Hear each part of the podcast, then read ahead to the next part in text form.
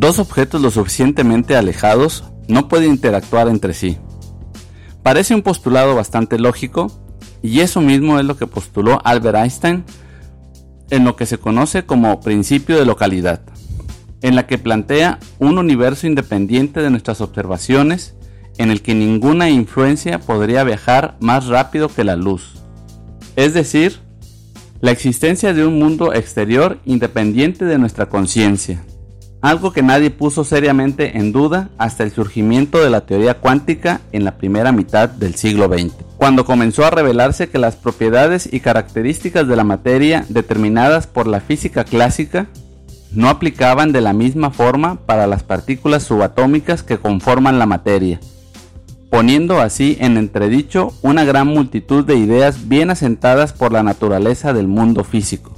Aunque aún no hemos podido llegar a comprender en su totalidad cuál es nuestro papel en la creación, los experimentos de la física cuántica demuestran con claridad que la conciencia tiene un efecto directo en las partículas más elementales de la creación.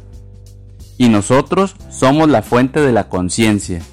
Por eso, Hoy quiero hablarte de dos experimentos que nos enseñan cómo nuestras emociones impactan en nuestro entorno. Mi nombre es Aaron Pérez y te doy la bienvenida a otro episodio más de Despertar Consciente.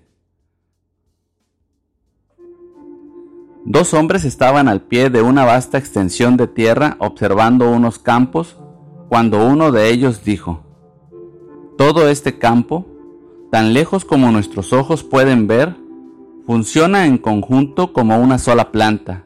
Hay muchos arbustos en este valle y cada planta está enlazada con las otras a través de un sistema de raíces que está oculto a nuestra vista. Aunque no podemos verlas, están bajo el suelo. Las raíces existen.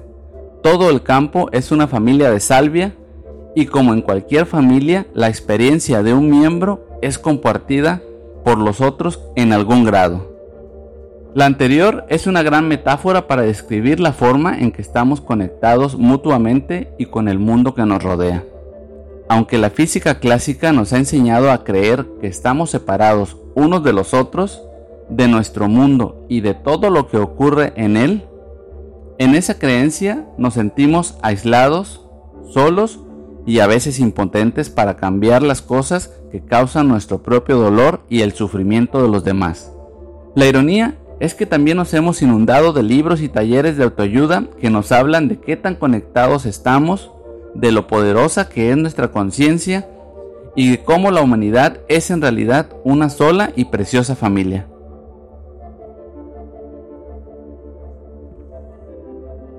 La evidencia que surge de los experimentos de la física cuántica nos lleva a concluir que en realidad estamos creando el universo a nuestro paso.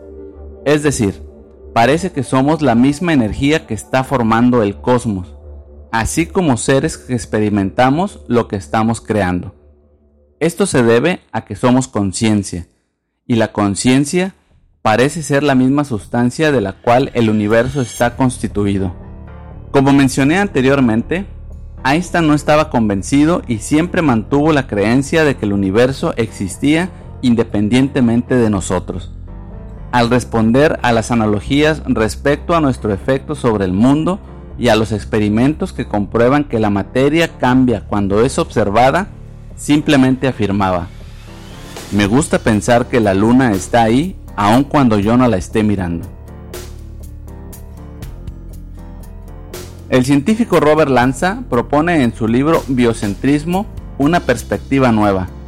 Nuestras actuales teorías del mundo físico no funcionan y no será posible hacerlas funcionar mientras no tomen en consideración la vida y la conciencia. De no existir el observador, ¿qué sentido tendría el universo? Si realmente la construcción del universo se compone de nuestra observación y nuestra participación, ¿qué es lo que estamos creando?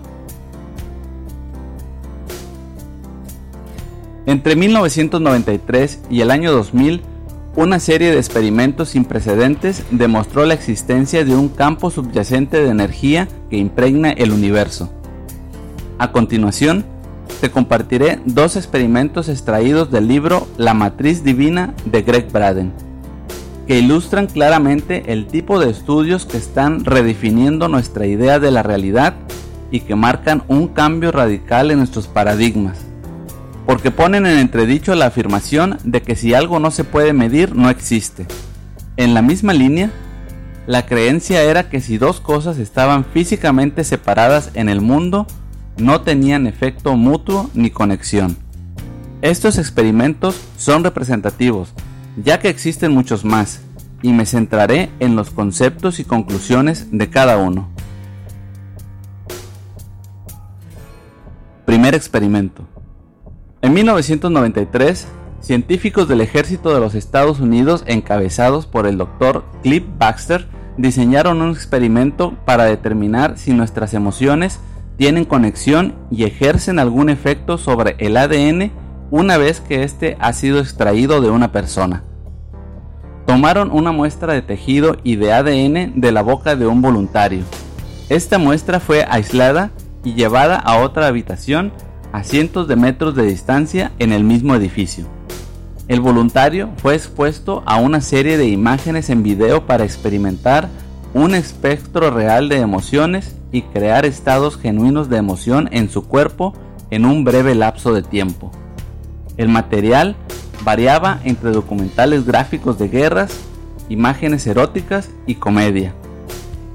La persona experimentó picos y caídas emocionales y al mismo instante sus células y el ADN mostraban respuesta eléctrica, actuando como si siguieran físicamente conectadas a su cuerpo. La persona experimentó picos y caídas emocionales y al mismo instante sus células y el ADN mostraba respuesta eléctrica, actuando como si siguiera físicamente conectado a su cuerpo. Las investigaciones han demostrado que la emoción humana tiene influencia directa en la forma en que nuestras células funcionan en nuestro cuerpo. El Dr. Baxter describió que repitieron los experimentos a distancias mayores, llegando a un punto en que la distancia entre la muestra y el voluntario fue de 560 kilómetros. En cada experimento, el intervalo medido entre la emoción y la respuesta de la célula era cero el efecto fue simultáneo. Si existe un campo cuántico que enlaza todas las cosas, entonces todas las cosas deben estar y permanecer conectadas, aunque también podría no ser necesario que las emociones o la energía del donante tengan que viajar hasta el lugar donde se encuentra la muestra de ADN para tener un efecto sobre ella. Puede ser que las emociones de la persona ya estén en el ADN y para el caso en todas partes, desde el instante mismo en que fueron creadas. Pero este experimento nos deja cosas interesantes por reflexionar, porque diariamente tenemos contacto con personas y con gran parte de ellas el contacto es físico, por lo que cada vez que tocamos a otra persona, aun cuando solo estreche su mano, un rastro de ADN permanece en nosotros por las células de la piel, y a su vez tú dejas un rastro del tuyo en ella. Este experimento sugiere la existencia de una energía conectada a los tejidos vivos por medio del cual las células y el ADN se comunican. Y lo más importante, nuestras emociones tienen efectos directos sobre el ADN vivo sin que la distancia sea una limitante. Segundo experimento. Poponin y Garayev retiraron todo el aire de un tubo específicamente diseñado creando un vacío. Tradicionalmente el término vacío implica que no hay nada en el interior del contenedor, pero los científicos creían que había quedado algo adentro, fotones. Midieron la localización de los fotones dentro del tubo encontrando que se localizaban en todas partes distribuidos de forma totalmente aleatoria. Posteriormente, colocaron muestras de ADN humano con los fotones dentro del tubo cerrado. En la presencia del ADN, las partículas de luz se ordenaron de forma distinta, como si fueran afectados a través de una fuerza invisible, configurándolos en patrones uniformes, documentando así que el ADN, la sustancia por la que estamos formados, tiene un efecto directo sobre la materia cuántica de la cual se compone nuestro mundo. Posteriormente, el ADN fue extraído del contenedor, ante lo que suponían que las partículas de luz regresarían a su estado original. Nada en la literatura tradicional sugiere que podría ocurrir algo distinto a esto, pero los fotones permanecieron ordenados como si el ADN todavía estuviera en el tubo. El fenómeno fue denominado como el efecto del ADN fantasma. Este experimento nos demuestra que existe un tipo de energía que no había sido reconocida con anterioridad y que la influencia de las células o el ADN tiene trascendencia a través de esta forma de energía. Ambos experimentos nos están demostrando algo que se encuentra muy apartado de la sabiduría convencional. Los resultados implican que nuestras emociones afectan a nuestro ADN aun cuando se encuentre a cientos de kilómetros y que éste a su vez tiene efectos en el exterior más allá del espacio-tiempo. Nuestras emociones sencillamente tienen un efecto en nuestros cuerpos y en nuestro mundo. Existe una energía que nos interconecta y que es el puente entre nuestro mundo interior y exterior. Este último es una especie de espejo en el cual podemos ver reflejadas nuestras emociones y por lo tanto nuestros pensamientos y sentimientos. ¿Qué implica en realidad esta conexión? Que no somos simples espectadores observando cómo la vida transcurre a nuestro alrededor. Nuestras emociones son un poder interior totalmente distinto a cualquier otro que haya sido creado en un laboratorio una fuerza que no está sujeta a las leyes de la física clásica. ¿Podemos tener alguna prueba en nuestra vida diaria de que esto es realmente así? ¿Alguna vez has estado pensando en alguien y justo cuando piensas en marcarle te entra una llamada suya? ¿O cuando le marcas no entra la llamada porque justo en ese momento te está marcando?